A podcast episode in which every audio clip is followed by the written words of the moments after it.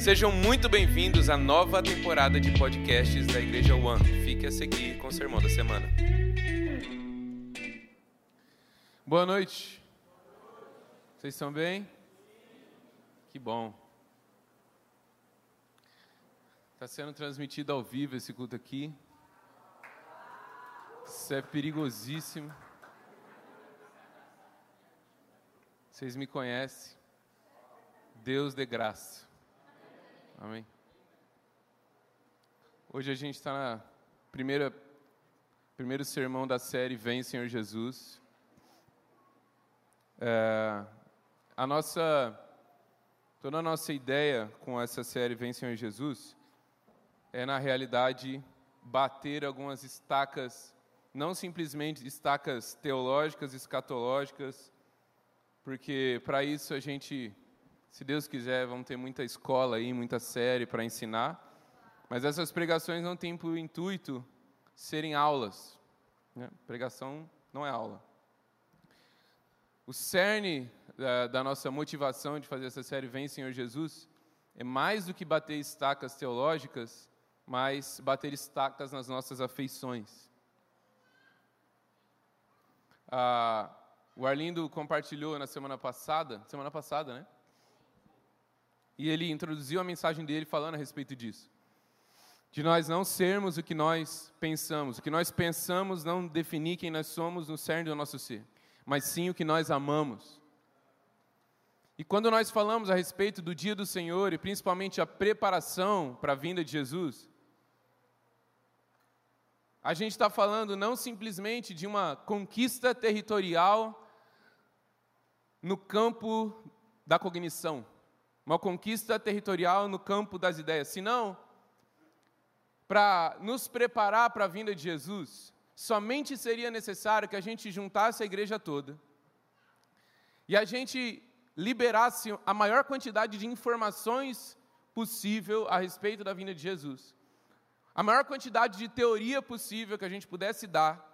E de repente, no final da primeira sessão, todo mundo já estaria totalmente preparado para a vinda do Senhor. Só que a gente sabe, é, já era a volta, né? No final da sessão Jesus já voltava. Só que como a gente sabe, a grande maioria das informações que a gente recebe demora algum tempo até descer para o nosso coração e virar uma prática de obediência. Sem contar a parte que se perde, que na verdade essa sim é a grande maioria da parte, onde a informação, por mais que a gente saiba o que é correto, por mais que a gente saiba o que é verdade, na maioria das vezes não consegue se transformar em obediência objetiva. Então, essa série Vem Senhor Jesus, o objetivo dela é que o dia do Senhor cative os nossos afetos. Que o dia do Senhor cative o nosso coração. Essa primeira mensagem, ela vai introduzir o que a gente vai falar em todas as outras, então ela vai ser um pouco mais geral. E os dias onde a gente está vivendo, tanto pessoalmente, né, tanto como comunidade, e os dias em que a gente adentrou como planeta, são dias muito cruciais. Agora em outubro a nossa comunidade está em uma. A gente chama de vários nomes, né? Separação, consagração, a gente está sem rede social, é isso. Para que nós sejamos menos suscetíveis, menos sujeitos à distração, consigamos fixar mais os nossos olhos em Cristo. O texto onde a gente está se baseando é decidir nada saber, a não ser Cristo, Cristo e esse crucificado. Só que ontem, dia 7 de outubro, né? Uh, Israel entrou em guerra e os acontecimentos são que, da parte sul do país, mais de, até o momento que eu tinha visto, eram 2.400 foguetes foram lançados. Vários deles atingiram construções, atingiram áreas habitadas. Só que esse ataque coordenado do, do Hamas com outros grupos terroristas também aconteceu rompendo a fronteira e diversos terroristas do Hamas entraram por terra na parte sul de Israel. Várias vilas estão sendo controladas agora pela força terrorista. Mulheres, crianças estão sendo assassinados a sangue frio. É, está sendo feito é uma barbaridade, não é guerra. É uma barbaridade. Casas estão sendo. É, fogo está sendo ateado em várias casas, pessoas estão sendo sequestradas, várias pessoas foram sequestradas e levadas como reféns para a faixa de Gaza. Uh, os terroristas também entraram com um parapente, então está sendo um massacre em algumas regiões. Ao mesmo tempo em que na parte norte de Israel, no Líbano, outro grupo terrorista chamado Hezbollah também está atacando. Então Israel está recebendo ataque de duas direções, enquanto uh, eles ameaçam uma investida ainda mais forte.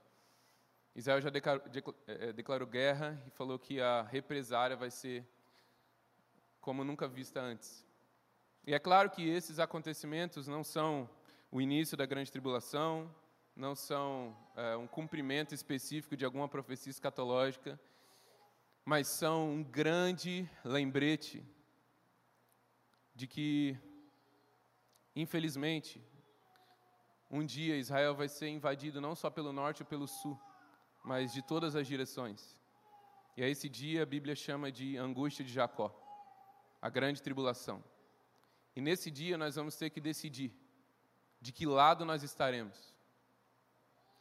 Não de que lado politicamente, de qual espectro político nós vamos estar, ou de qual uh, organização geopolítica a gente vai ficar, mas que, que lado nós vamos estar do lado do Messias judeu e do seu povo, ou do lado daqueles que se envergonharam da etnia dele e da mensagem do Evangelho e a descaracterizaram totalmente.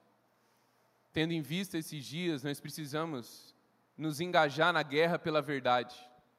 A guerra pela verdade é a guerra mais importante do fim dos tempos. Porque a guerra pela verdade, como eu disse, não é uma guerra pela verdade na cognição, mas uma guerra pela verdade nas afeições. Parece que nessa uh, nesse caminho onde a gente torna a nossa fé muito subjetiva, essas coisas que acontecem, elas parecem um pouco dissociadas de uma esperança pela vinda de Jesus. Mas é justamente disso que a gente está falando. Quando a gente fala a respeito do dia do Senhor, nós estamos falando do dia onde Israel não vai ser mais invadido por nenhum lado. Nós estamos falando do dia onde, ao invés de, de armas, Isaías vai falar, as armas serão substituídas por arado. E o cordeiro vai passar junto com o leão, as crianças vão br brincar com a serpente, porque o pecado vai ser extinto da criação.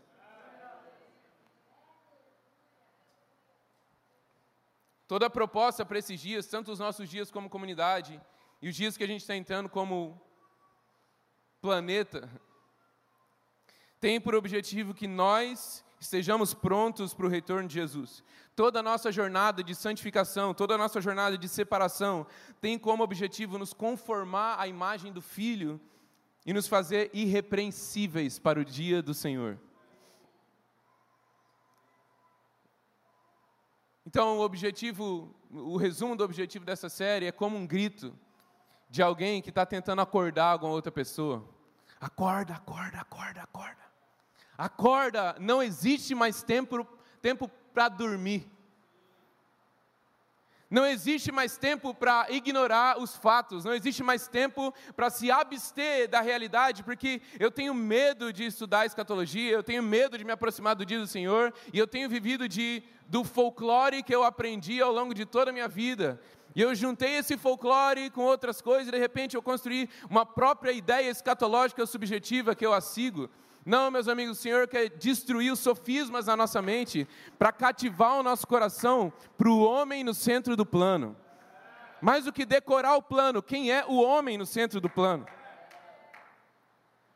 E esse homem, Jesus, é o homem que eu quero de volta.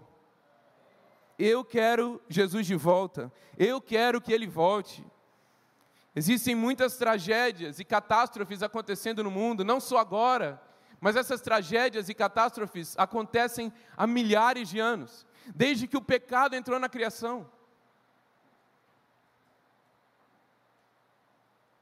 Existe um clamor que Romanos 8 fala que a criação está gemendo, nós estamos gemendo junto com a criação, porque nós desejamos ser libertos do cativeiro de morte do pecado.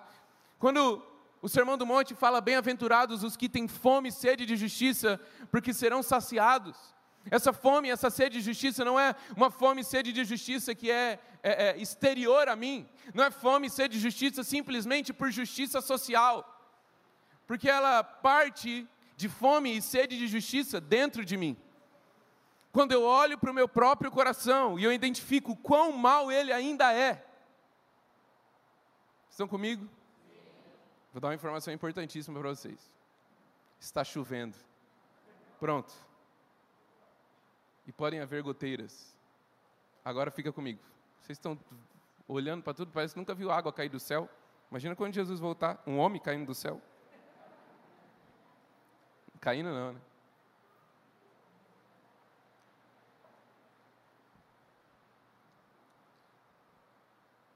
É injustiça que eu contemplo dentro do meu próprio coração que me faz primeiramente clamar: eu tenho fome e sede de justiça, porque eu tenho fome e sede de ver justiça em mim e de ver justiça no mundo. E existe um homem, existe um homem capaz de governar a terra de forma justa. E seu nome é Yeshua, Jesus, um homem de Nazaré, o leão da tribo de Judá. Naquele dia nós vamos olhar nos olhos dele e nós vamos ver o amor que o levou à cruz. Naquele dia nós vamos olhar nos olhos dele e ver o amor que nos amou quando nós ainda éramos inimigos de Deus. Esse é o homem que eu quero de volta. Esse é o homem que eu quero que governe a terra. Eu sou um homem pecador. Quando eu olho para o meu próprio coração, eu ainda vejo sentimentos, pensamentos, ações, reações que são tão diferentes da de Jesus. Mas se esse homem teve misericórdia de mim, ele pode ter misericórdia de qualquer, plan... de qual... qualquer pessoa no planeta. E eu quero esse homem de volta. Eu confio nele para reger as nações. Diante disso, o dia em que nós, que nós temos em vista, que as Escrituras vão chamar de o dia do Senhor, ou naquele dia, ou o dia de Cristo, é o dia que deve preencher os nossos corações e dar sentido à nossa esperança. Eu quero que a gente abra em Malaquias, capítulo 4. Nós vamos ler do versículo 1 ao versículo 6.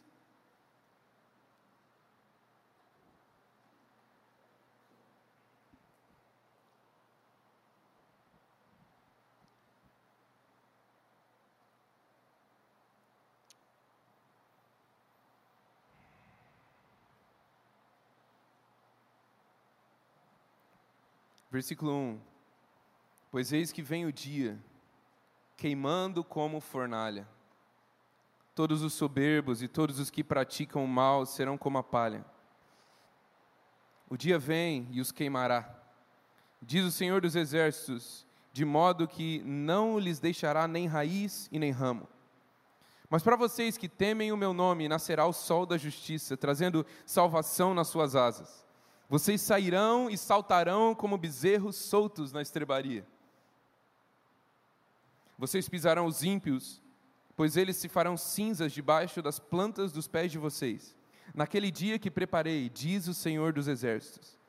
Lembrem-se da lei de Moisés, meu servo, a qual lhes prescrevi, lhe prescrevi em Horebe para todo Israel, a saber estatutos e juízos. Eis que eu lhes enviarei o profeta Elias, antes que venha o grande e terrível dia do Senhor. Ele converterá o coração dos pais a seus filhos, e o coração dos filhos aos seus pais, para que eu não venha e castigue a terra com maldição. O dia do Senhor, como Malaquias está falando aqui, se nós olharmos para os profetas, nós vamos ver que existem trechos das Escrituras que vão tratar o dia do Senhor de um aspecto negativo. Por exemplo, Amós, no capítulo 5, vai falar: Não desejem o dia do Senhor. Ai daqueles que desejam o dia do Senhor, porque será dias de trevas, serão dias de trevas e não de luz. Zacarias 14 fala de que vai fugir de um juízo e vai cair em outro. Será um dia frio, um dia terrível, como Malaquias vai falar, como Joel vai falar, dia terrível. Ao mesmo tempo em que ele é grande, ele é terrível, ele é horripilante, ele traz terror em si. Mas ao mesmo tempo, em outros, em outros pontos da Escritura, por exemplo, no próprio capítulo de Zacarias 14, em Joel 1, uh, uh, em Isaías 2, na verdade, Isaías 27, diz que o dia do Senhor é o dia da restauração de todas as coisas. É o dia onde a justiça fluirá como um rio, onde as nações afluirão para Jerusalém, a cidade do grande rei, que vai ser, que vai estar no topo do monte Sião, e de lá as nações aprenderão a lei fala que naquele dia também o, o tabernáculo de Davi vai ser restaurado. Que naquele dia a dinastia de Davi vai ser restaurada, porque um descendente de Davi vai estar sentado no trono de Davi em Jerusalém, governando as nações. Naquele dia, a glória do Senhor encherá a terra como as águas cobrem o mar. Naquele dia, haverá um templo em Jerusalém, a partir do qual Jesus vai governar. Desse templo fluirá um rio Na beira desse rio nascerão árvores que produzirão cura para as nações. Naquele dia. Como que a Escritura pode falar de formas positivas e negativas no mesmo dia do Senhor? Porque quando a Bíblia fala a respeito do dia do Senhor, não está falando simplesmente do dia específico onde Jesus volta. Está falando de um período de tempo que vai desde a grande tribulação que é três anos e meio antes da vinda de Jesus. O dia específico da vinda de Jesus, até mil anos depois da vinda de Jesus, que é o fim do reino milenar. Todo esse período na Bíblia é conhecido como o dia do Senhor. Então, quando os profetas falam, olha, o dia do Senhor, vocês não devem desejar o dia do Senhor, está falando que nós não precisamos desejar e pedir pela grande tribulação. Essa porção de antes da vinda, do dia específico da vinda de Jesus. Teve um dia que um, um rapaz virou para mim e falou assim: Cara, eu, tô, eu tenho orado muito para que Deus mande logo a grande tribulação. Aí eu, aí eu falei assim: Como que é?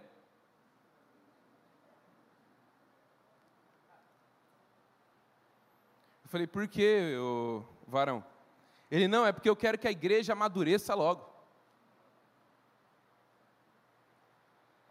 Eu falei, então seria seria sábio de vossa parte orar pela maturidade da igreja, não?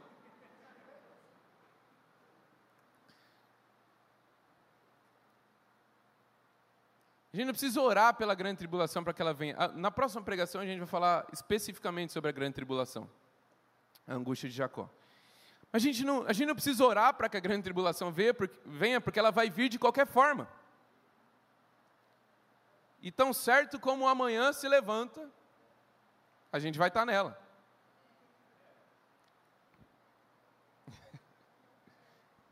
Eu falei para ele: se você quer que a igreja amadureça, é sábio da sua parte orar pela maturidade da igreja, a começar por você. Nós não precisamos orar por esse dia, para que ele venha. É como pedir, é como orar para que o amanhã nasça. É como orar para que o óbvio aconteça. É uma promessa. Não existe uma forma de fugir dela, de escapar dela. Só que, ao mesmo tempo em que a gente olha para os profetas falando, ai daqueles que desejam o dia do Senhor, eles vão nos conclamar também a desejar ardentemente pelo dia do Senhor. É nosso dever, é o combustível principal da nossa devoção, ansiar pelo dia do Senhor. Então, quando a gente olhar para a Bíblia olhar e, e, ver lá, naquele dia, no dia do Senhor, a gente precisa identificar de que período do dia do Senhor as Escrituras estão falando. Em Malaquias, ele é muito é, é, é preciso em, em nos trazer uma ilustração que é, que ele diz no versículo 1 que vem o dia queimando como fornalha. Malaquias está trazendo a ilustração do sol nascendo no horizonte, e o mesmo sol é fornalha para uns, mas é justiça para outros. O mesmo sol que vem raiando no horizonte fala que para os ímpios é como uma fornalha ardente e eles serão como palha diante do fogo incandescente dessa fornalha. Só que esse mesmo sol que vai queimar os ímpios, e quem são os ímpios? Os ímpios são todos aqueles fora de Cristo Jesus, que não vieram a Jesus para serem salvos, que não vieram se sentar à mesa para comer do pão que Cristo é e beber da água que Cristo é que não nasceram de novo porque não foram batizados, revestidos de Cristo, salvos por causa do sangue de Cristo, escondidos no mérito de Cristo, revestidos dele. Não foram. Esse dia será como fornalha ardente de fogo para eles, mas o mesmo sol que queima a palha é o sol que faz com que os bezerros saltem de alegria na estrebaria. Para os justos, aqueles que amam o Senhor, que temem o nome dEle, o sol da justiça vai trazer cura nas suas asas. Nós seremos como bezerrinhos saltando no pasto de alegria, porque finalmente, finalmente o dia chegou e dissipou as trevas. Finalmente a longa e escura noite terminou. E agora existe cura disponível para todas as nações. Agora o reino de Deus será estabelecido. Agora as nações finalmente estarão sobre um governo justo. Por isso, Malaquias vai falar que o dia do Senhor é grande e terrível, porque o dia do Senhor é grande para aqueles que o amam e terrível para os seus inimigos.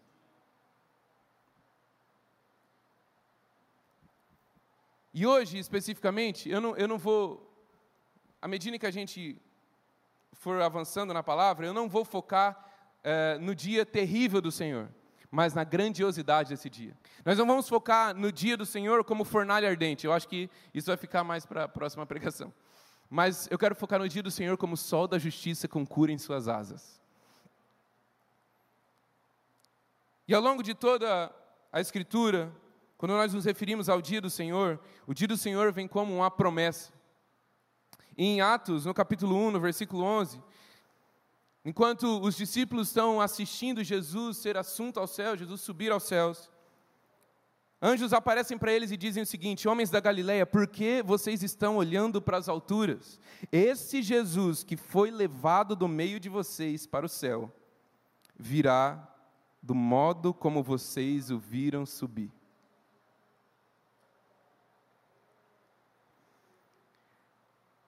A promessa aqui não é, olha, se vocês, se vocês tiverem uma boa performance, olha, se vocês fizerem tudo direitinho, esse Jesus vai voltar aí para vocês. Não, esse Jesus, certamente, esse que estava no meio de vocês, com qual, com qual vocês conviveram, com qual vocês passaram noites em claro, vivendo a vida, curando os enfermos, aprendendo dele, vocês acabaram de passar 40 dias aprendendo com ele a respeito do reino dos céus, esse mesmo Jesus, com esse mesmo corpo glorificado, vai descer do céu da mesma forma como vocês o viram subir. Não é um talvez, não é um quem sabe, não é, ó, depende de como, ó, dependendo, de, de, dependendo, a gente, a gente manda ele de volta. Não, ele vai voltar da mesma forma como ele subiu. Apocalipse 22, no versículo 20, diz: Aquele que dá testemunho dessas coisas, que é a fiel testemunha, Cristo Jesus, certamente diz: é, diz, certamente venho sem demora. Imagina só Jesus agora na nossa frente, dizendo: certamente eu venho sem demora. Só que para essa promessa que a Escritura diz, que Jesus vem sem demora, a nossa reação precisa ser uma resposta à altura da fidelidade dessa promessa. E eu não estou falando de uma resposta de desempenho, uma, uma, resposta de performance, mas uma resposta de paixão à altura da promessa que nos foi feita. E o mesmo texto de Apocalipse 22, no versículo 20, que diz: Aquele que dá testemunho dessas coisas diz: Certamente venho sem demora. Diz em seguida: Amém. Vem, Senhor Jesus. Esse clamor é o clamor de Maranata. A gente vai chegar lá. Mas a nossa resposta é, primeiramente, dizer: Amém, vem Senhor Jesus. Só que mais do que uma resposta que parte dos nossos lábios, Isaías já vai advertir que existe a possibilidade de nós sermos pessoas que se aproximam do Senhor com os lábios, que com os lábios declaram o seu nome, que com os lábios declaram esperança em quem Ele é, mas o nosso coração pode estar longe dele enquanto nossos lábios cantam Maranata. Existe a possibilidade de nossos corações estarem longe do Senhor, enquanto a nossa boca está dizendo: Vem, Senhor Jesus. Vocês têm noção do, do, do nível de distorção que o pecado pode causar em nós. Enquanto nós, diz, nós dizemos, vem Senhor Jesus, o nosso coração pode querer que Ele não venha.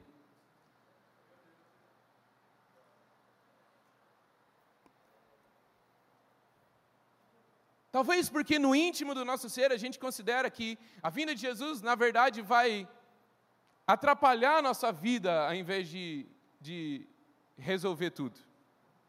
Ou talvez a gente tenha mais coisa para fazer Talvez até fazer em nome de Jesus. Talvez até coisas santas para fazer para Jesus. Talvez, talvez na esperança de expandir, de estabelecer o reino de Jesus. A gente fala assim: não, espera aí mais um pouquinho que eu estou fazendo o seu serviço aqui, eu não preciso que você venha agora.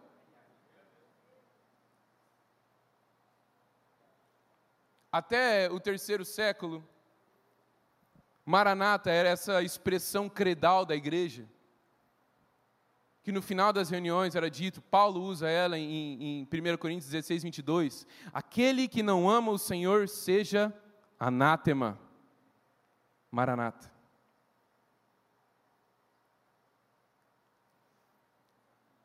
A expressão maranata quer dizer, eu não vou, não vou dar aula de aramaico aqui, mas ela tanto pode dizer o nosso Senhor veio, como o nosso Senhor virá. Dependendo da entonação. Agora, vai, qual entonação é qual, eu não sei. Ninguém no mundo fala aramaico mais. Não tem cursinho de aramaico no Duolingo.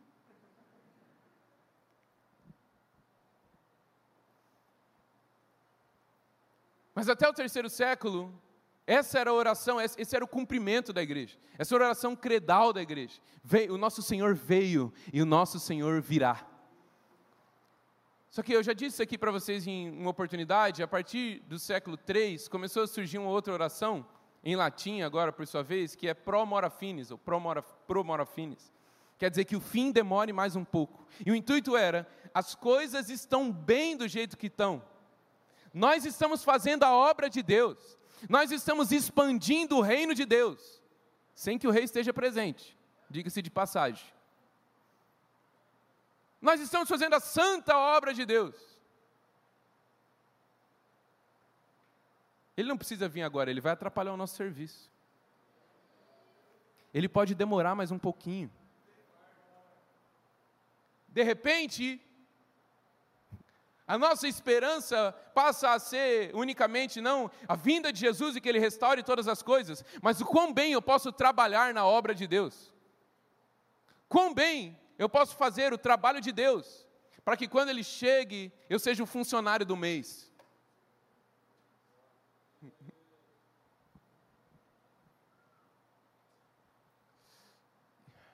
São tentações muito sutis de até mesmo nos apaixonarmos pelo plano de Deus e esquecer o homem no centro do plano.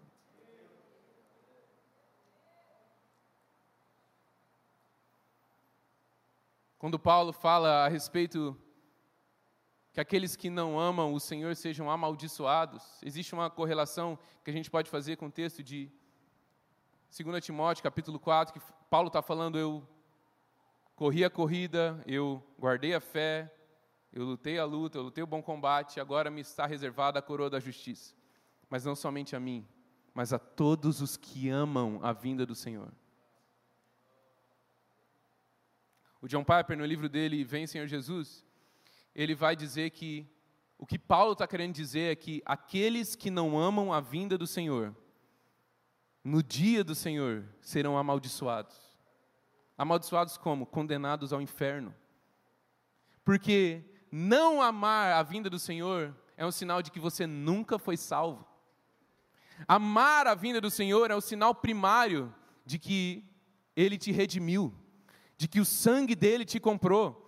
E agora não existe nenhuma outra razão, nenhuma fonte de esperança, nenhuma outra, a não ser que ele venha e conclua o plano que ele começou. Aquele que começou a boa obra em vós é fiel para terminá-la até o dia de Cristo Jesus. Se eu sei que Deus começou uma obra em mim, me salvando, me justificando, o meu anseio é que o dia de Cristo Jesus venha logo, para que essa obra seja concluída. Se eu não amo o dia da vinda do Senhor, se eu trato como periférico, e aqui eu não estou falando, gente, pelo amor de Deus, que uh, vertentes escatológicas ou, ou, ou comunidades de fé que não tenham tanta ênfase no ensino da escatologia sejam comunidades que não são salvas. Entendo o que eu estou dizendo? Eu estou falando aqui de, de afeições colocadas no lugar certo de evidência salvífica. E também, dentro dessa resposta que nós damos à promessa da vinda de Jesus, nós precisamos ser muito categóricos também. Porque talvez, ao cantar Maranata, ao dizer Vem Senhor Jesus, outros irmãos possam se, possam se identificar com esse clamor e a gente possa se identificar com o clamor de outros irmãos. Só que, na verdade, eles, eh, outros irmãos podem estar querendo coisas diferentes. Vou dar um exemplo para vocês. Teve um. Me ajuda, Jesus. Teve um vídeo esses dias.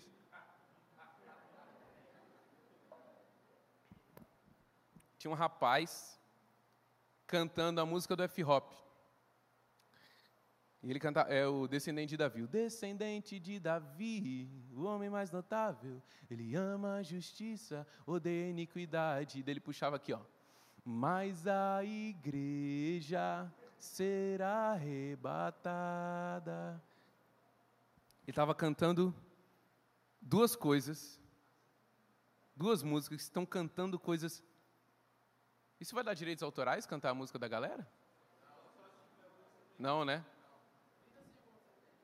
Ah, cantei nem 15. Ele está cantando duas músicas, estão falando coisas exatamente diferentes, exatamente opostas.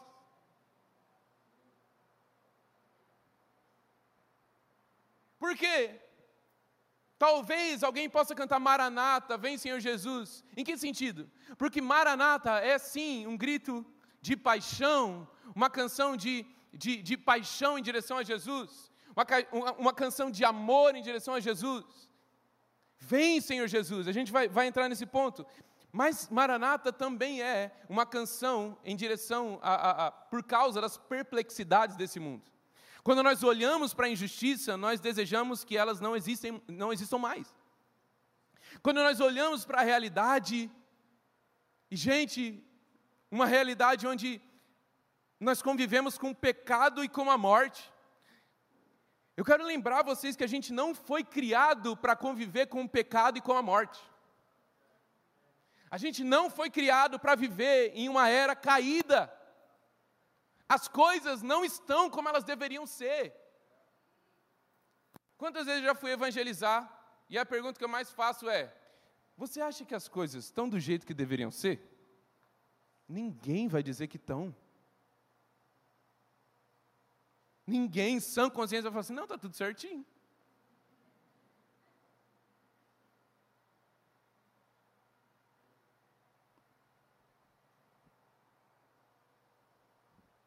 Porque não está. Já parou para pensar que a morte é uma anomalia? Que a gente não foi criado para conviver com a morte?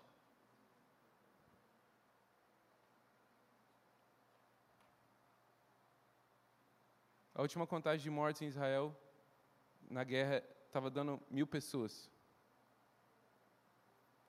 Talvez isso não tenha um impacto que deveria ter em nós, porque são só números. A gente não conviveu com essas pessoas.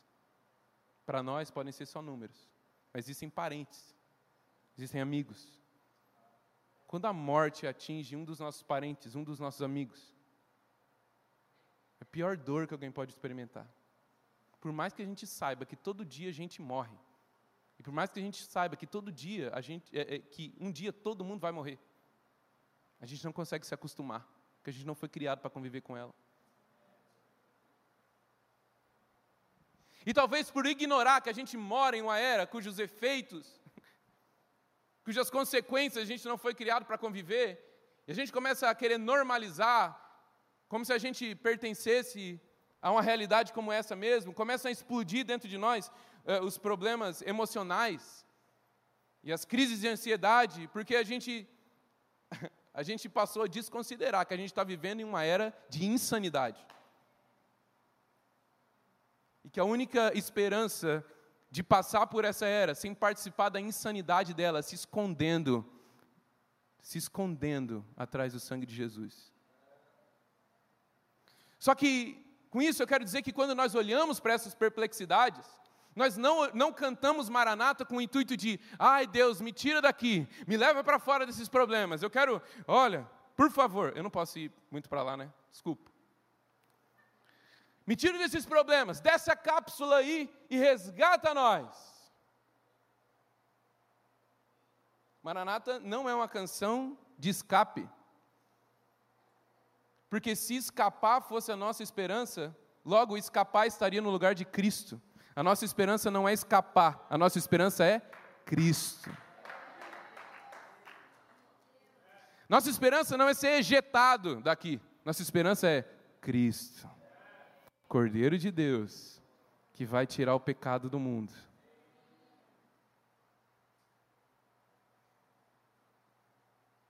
Por isso, tendo Maranata, vem Senhor Jesus, como tanto uma canção de paixão, quanto um gemido de perplexidade. Eu quero, para a gente chegar aqui no cerne da nossa palavra, eu vou abordar dois textos principais, que é 1 Pedro 1,13, que vocês podem abrir, e depois a gente vai abrir em 2 Tessalonicenses 1,10.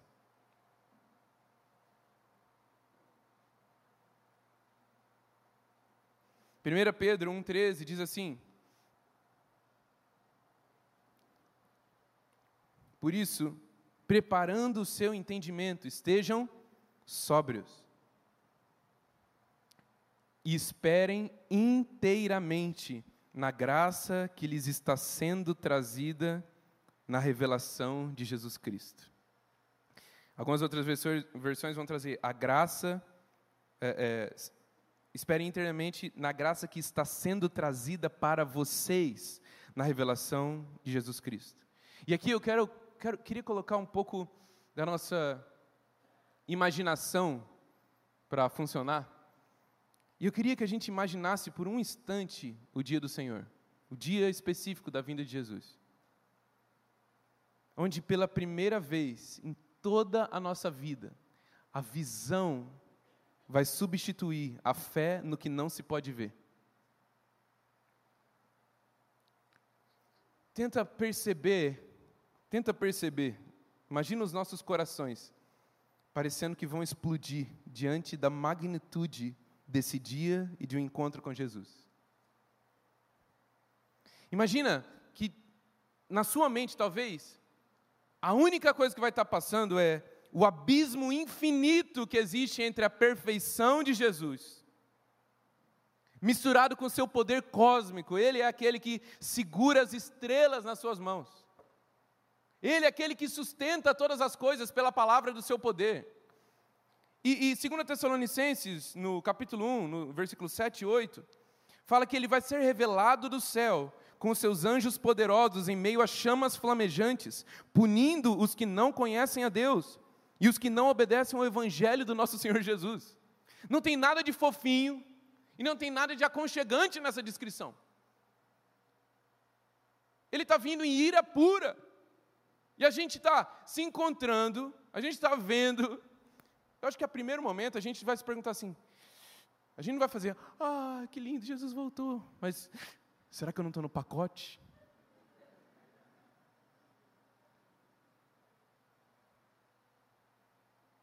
a gente vai estar diante daquele.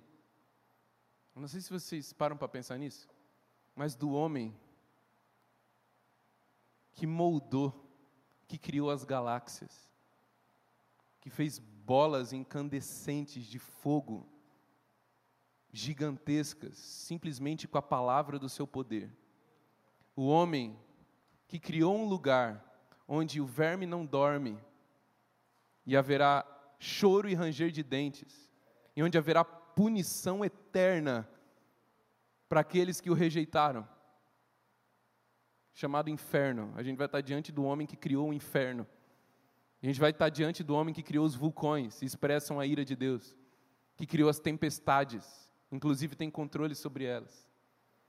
Um homem que tem olhos de fogo, imagina o calor abrasivo dos olhos de fogo de Jesus, que tem um rosto que brilha como o sol ao meio-dia. E diante de tudo isso, tem um abismo e a gente, a nossa ridiculamente pequena fraqueza.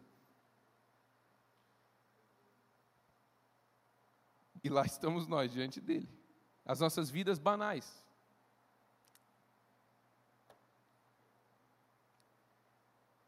Ainda tem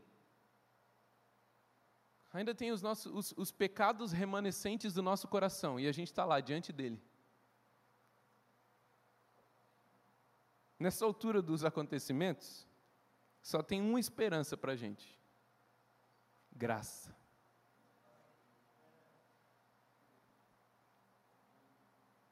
A gente não vai ter nenhum pensamento de mérito próprio, não importa o que a gente esteja fazendo na hora. Quer você esteja fugindo, cheio de temor, cheio de medo de um lugar para o outro, temendo a perseguição, considerando a possibilidade de desistir de perseverar no Evangelho. Ou você esteja no meio de um vilarejo, no meio de não sei da onde, proclamando o Evangelho do Reino com toda ousadia diante da morte iminente, sem medo de morrer. Está o Vitinho lá, no meio de uma, de uma vila muçulmana, proclamando o Evangelho. É, Jesus está vindo aí mesmo. E eu, frangote, fugindo. Eu não, não consigo não, Vitinho, estou com medo. Eu igual o João Marcos, lembra de João Marcos? Ficou com medo e fugiu? Eu, igual João Marcos, fugindo. Jesus, nessa hora, Jesus volta, é o fim da grande tribulação. Não importa se alguém esteja fazendo como o Vitinho, esteja fazendo como eu. Não haverá mérito. Pedro está dizendo o seguinte: graça está sendo trazida para vocês. E a graça do dia do Senhor não é impessoal, ela está sendo trazida para nós. Está falando assim, ó, tem um, Jesus está trazendo aí no dia do Senhor um pozinho de graça que ele vai jogar aí aleatoriamente, quem pegar é seu. Não, ele está trazendo, graça está sendo trazida para vocês. Ele conhece o nosso nome, ele conhece o seu nome nós seremos tratados como amigos queridos. Ele não nos deixou órfãos, finalmente retornou para nós. Essa é a promessa de João 14, 28. Pedro, ele poderia ter usado a expressão, a graça que está vindo para vocês. Olha, gente, no dia do Senhor tem uma graça aí vindo para vocês. Todo mundo, opa, graça, que coisa boa. Mas ele não fala de forma genérica que tem uma graça vindo, como se Jesus tivesse mandado graça de Uber Flash. Oh, vai, vai chegar uma graça aí para você na sua casa, viu, Vitinho? No dia do Senhor vai chegar uma graça aí para você. Você pega da mão do motorista e não sabe nem o nome dele. Não é impessoal. Graça está sendo trazida para vocês. Tem alguém trazendo graça e não é um, um, um, Jesus não terceirizou. Ele mesmo está, está trazendo graça no dia do Senhor. E não somente graça em suas mãos, mas graça em seu coração, em nossa direção. Vocês entendem que o dia do Senhor é como o sol da justiça, trazendo cura em suas asas?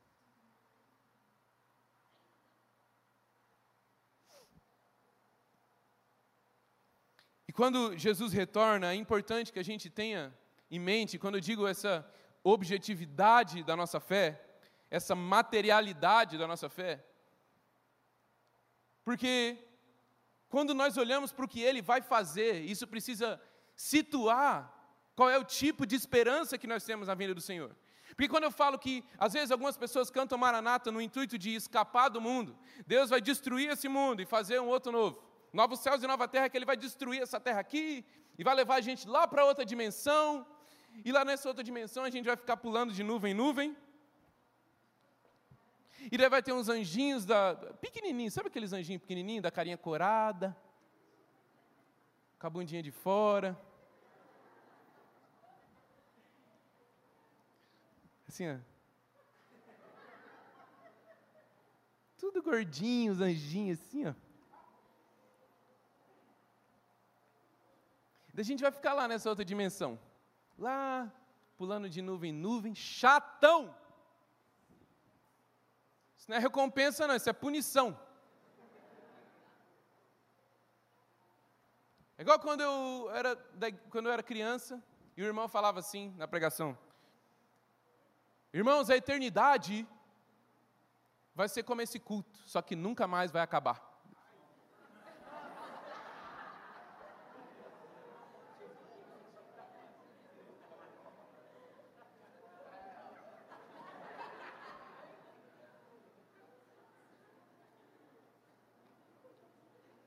Ossada.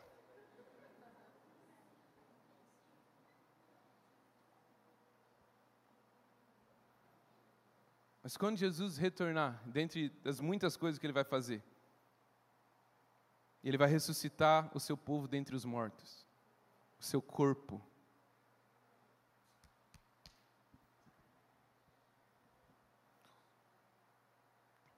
Vai explodir a sepultura.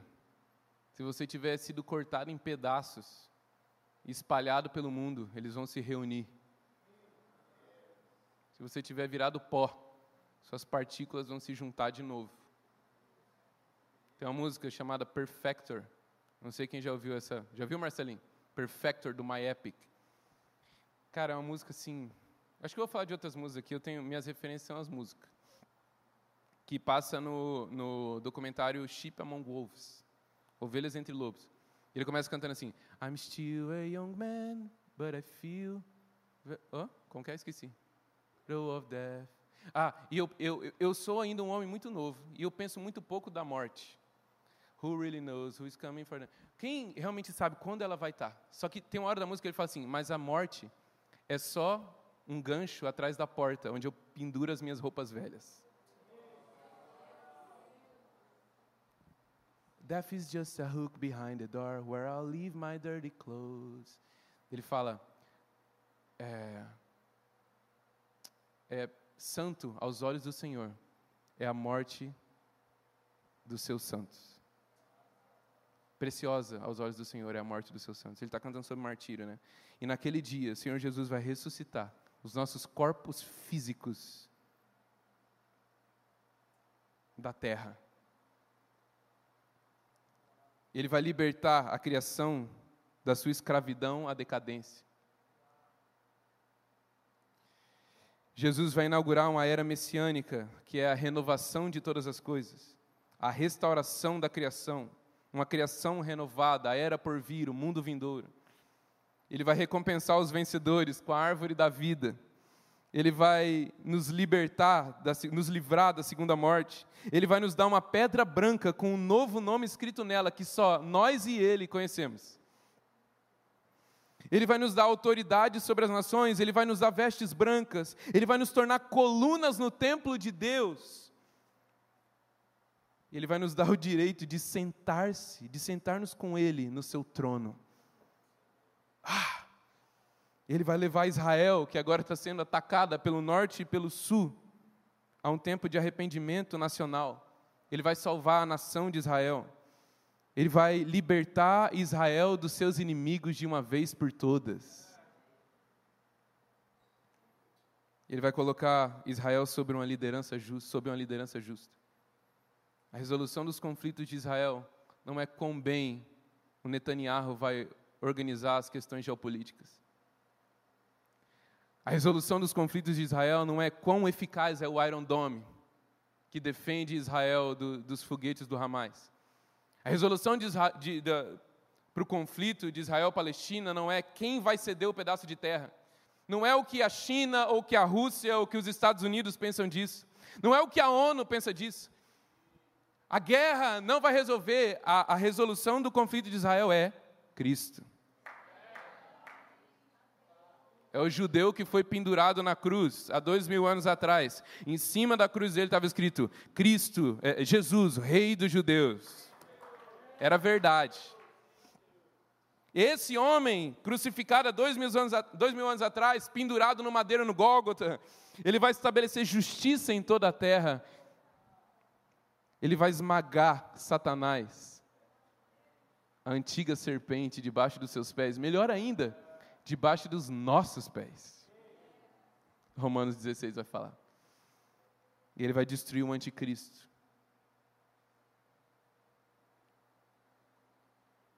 Esse último Hitler que a humanidade vai contemplar. Ele vai matar esse homem com a espada que sai da sua boca.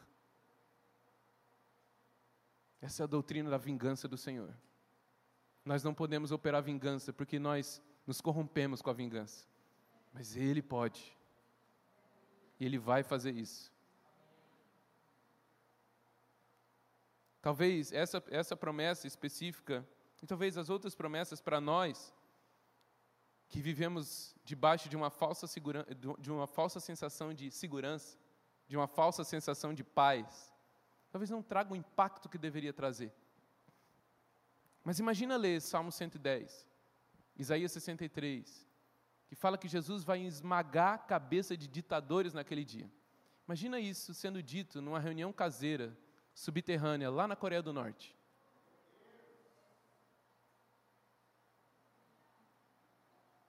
Irmãos, em breve isso aqui vai acabar.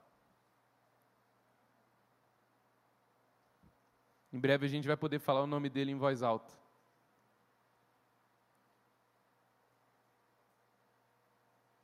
Em breve ele vai esmagar o ditador que nos oprime debaixo dos seus pés.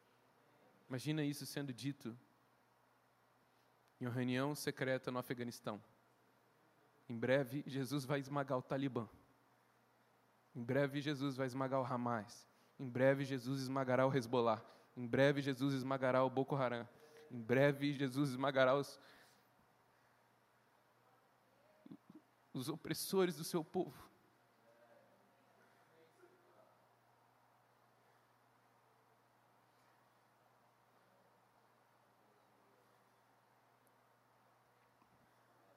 Só que ainda assim,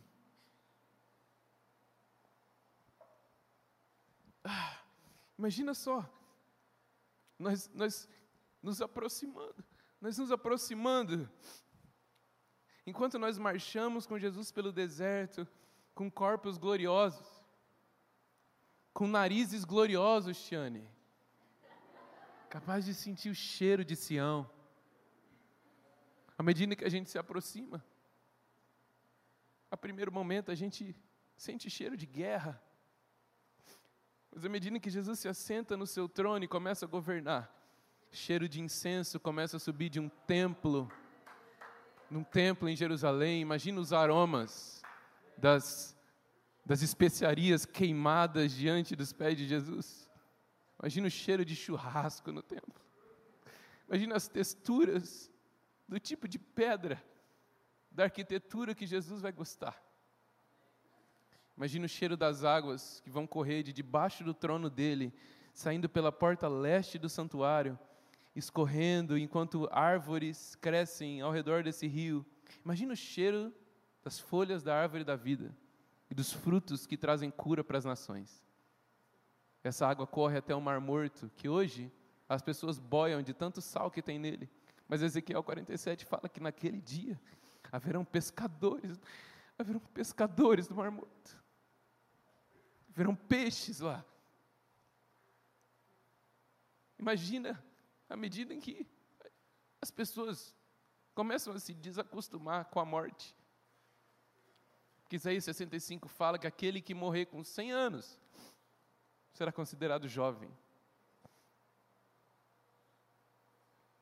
Imagina ter olhos glorificados que não, não precisam de óculos nem lente. E podem Veja Jesus claramente. Quais são os cheiros de Sião? Quais são as texturas de Sião? Quais são os sons, as músicas que vão ser cantadas? Quais são os acordes que a gente ainda não conhece, as cores que a gente ainda não conheceu, os aromas que a gente ainda não viu?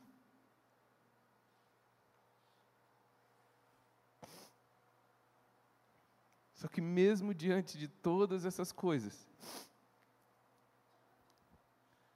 quando a glória da pessoa que opera todas elas brilha diante dos nossos olhos, é como se elas se ficassem em segundo plano. Toda essa beleza, toda essa glória, de repente fica, é como se ficasse preto e branco, porque Jesus está na frente delas. Em 2 Tessalonicenses diz, no, no capítulo 1, no versículo 10, diz: Quando ele vier naquele dia, para ser glorificado nos seus santos e ser admirado em todos os que creram. Isto inclui vocês que creram em nosso testemunho. Paulo está falando aqui de duas, de duas coisas diferentes e complementares, que é, naquele dia Jesus virá para ser glorificado. Estava o texto aqui? Jesus vai vir para ser glorificado. E está falando dessa, dessa exposição da glória dele, desse, do brilho da glória dele, da beleza dele, que todo olho vai ver, todo mundo vai contemplar. Ninguém ficará isento de ver a glória, a beleza, o fulgor, o irradiar da beleza de Jesus. Abacuque 3 fala que vai ser como se o sol estivesse nascendo do sul. Só que ele fala também que ele vai vir ser glorificado nos seus santos, mas vai, vai, vai vir ser admirado ou maravilhado nos seus santos. Porque Jesus ser glorificado fala do espetáculo da sua beleza, do espetáculo da sua vinda, do espetáculo do dia do Senhor. Hoje de manhã eu usei o exemplo do show do Coldplay. Quem nunca viu.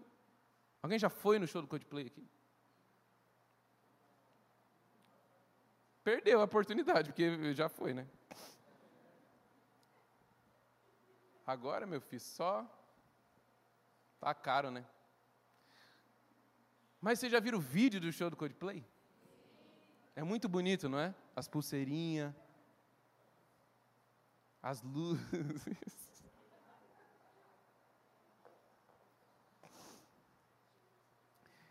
Mas se toda aquela produção, todo aquele espetáculo fosse produzido, mas não tivesse ninguém assistindo, admirando, se maravilhando, o espetáculo em si não teria sentido. Porque a glória do espetáculo da vinda de Jesus é completada na nossa experiência da glória de Jesus na sua vinda. Ele quis que o espetáculo dele causasse maravilhamento, admiração. Nós precisamos focar os nossos olhos e, e de que nós vamos experimentar, não simplesmente assistir, não simplesmente contemplar, mas experimentar a glória do Senhor, nos admirar, nos maravilhar com a glória do Senhor naquele dia.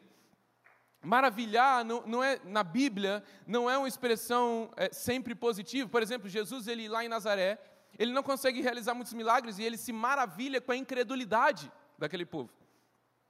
Mas aqui em 2 Tessalonicenses é muito positivo nós estaremos extasiados, não simplesmente em ver, mas em experimentar a glória de Jesus. E o John Piper, no livro dele, diz o seguinte: o maravilhamento que Jesus está vindo receber. Aqui, Jesus está retornando à terra por causa disso. A esperança da segunda vinda é uma esperança bendita, uma esperança feliz. Nós nos alegraremos e nos regozijaremos quando a sua glória for revelada. O maravilhamento que Jesus está vindo receber é um maravilhamento alegre. Quando juntamos os dois, ser glorificado e ser maravilhado, o que vemos é que glorificar é o fruto externo de mostrar a glória do Senhor. E maravilhar é a raiz interna de admiração e surpresa e de estar em reverência por essa glória. Quando o maravilhamento é adicionado à glorificação, fica mais claro que a glorificação envolve não apenas uma reflexão externa, mas também uma afeição interna. A glória de Cristo é refletida em seu povo, não como a luz do sol é refletida na lua insensível, mas como a presença do amado é refletida no rosto radiante da amada. Cristo retornará não apenas para ser visto e mostrado como glorioso, mas para ser maravilhado como glorioso. Ele está vindo para uma apresentação objetiva da sua pessoa gloriosa está vindo para ser experimentado como a gloriosa pessoa que Ele é. Seu objetivo é que a sua aparição seja conhecida universalmente e que seja amada intensamente. Queria chamar os meninos da banda para a gente encaminhando para o fim. A banda, o João e o Tiago.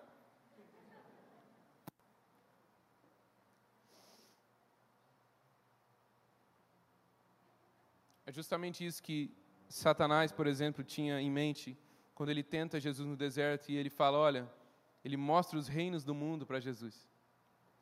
E ele fala assim: Se você me adorar, prostrado me adorar, eu vou te dar os reinos do mundo. E Satanás não estava prometendo uma coisa que ele não podia dar. O mundo jaz no maligno, os reinos deste mundo pertencem a Satanás durante essa era.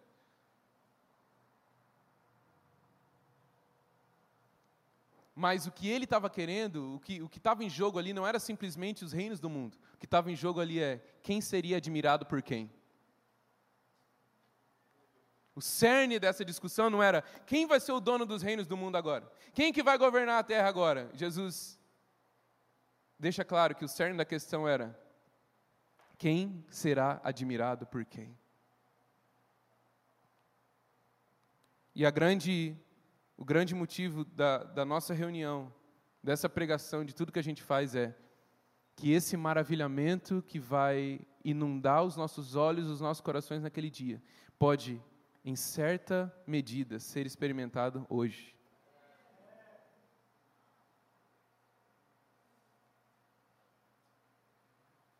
A gente vai falar muito ainda a respeito da vinda de Jesus, nessa, nessa série, na vida. Mas eu queria que hoje a gente realmente experimentasse, talvez, de algo que muitos de vocês não experimentaram. Que é saudade.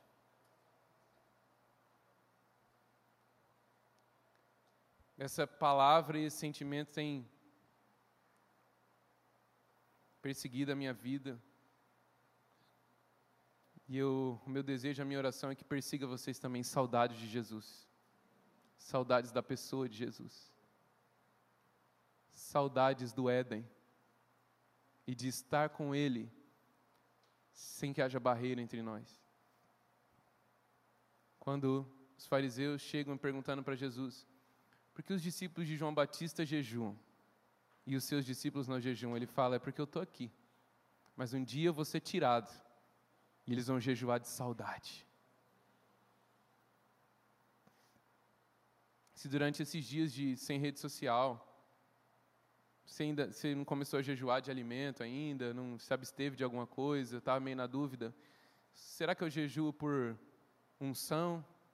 Será que eu jejuo por poder? Será que eu jejuo para que o meu ministério cresça? Será que eu jejuo por não sei o quê? Jejum de saudade.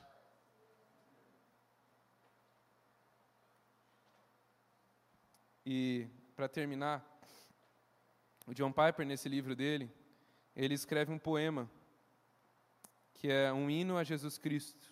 E eu a minha tradução, como fui eu que traduzi, eu apelidei de uma canção de saudade. E eu queria ler com vocês.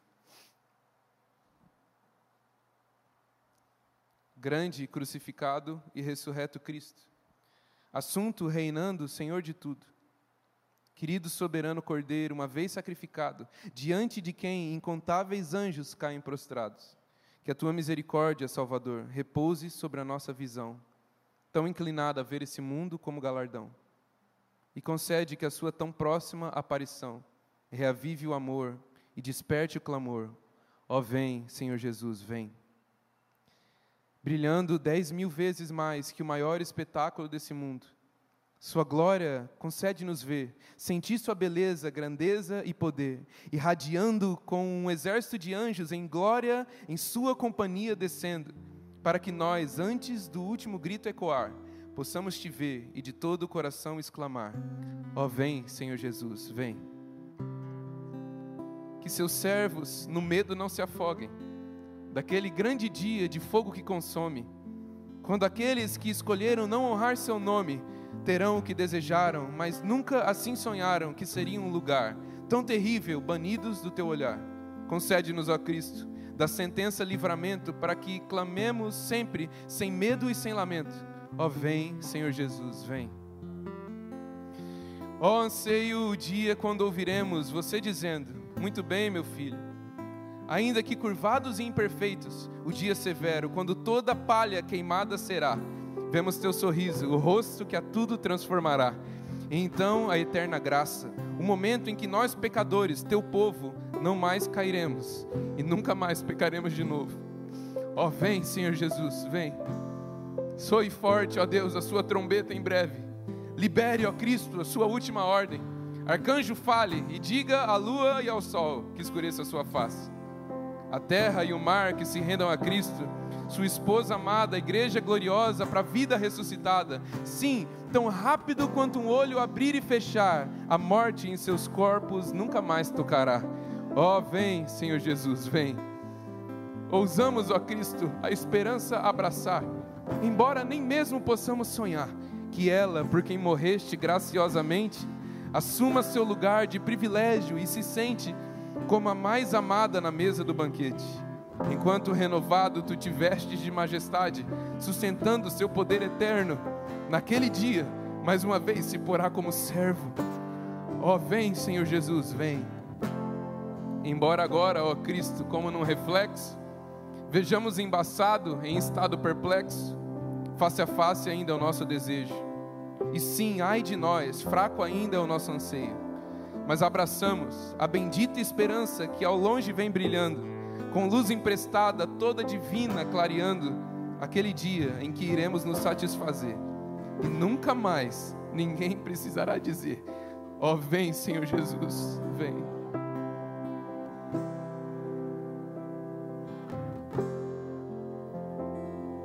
Vamos ficar de pé?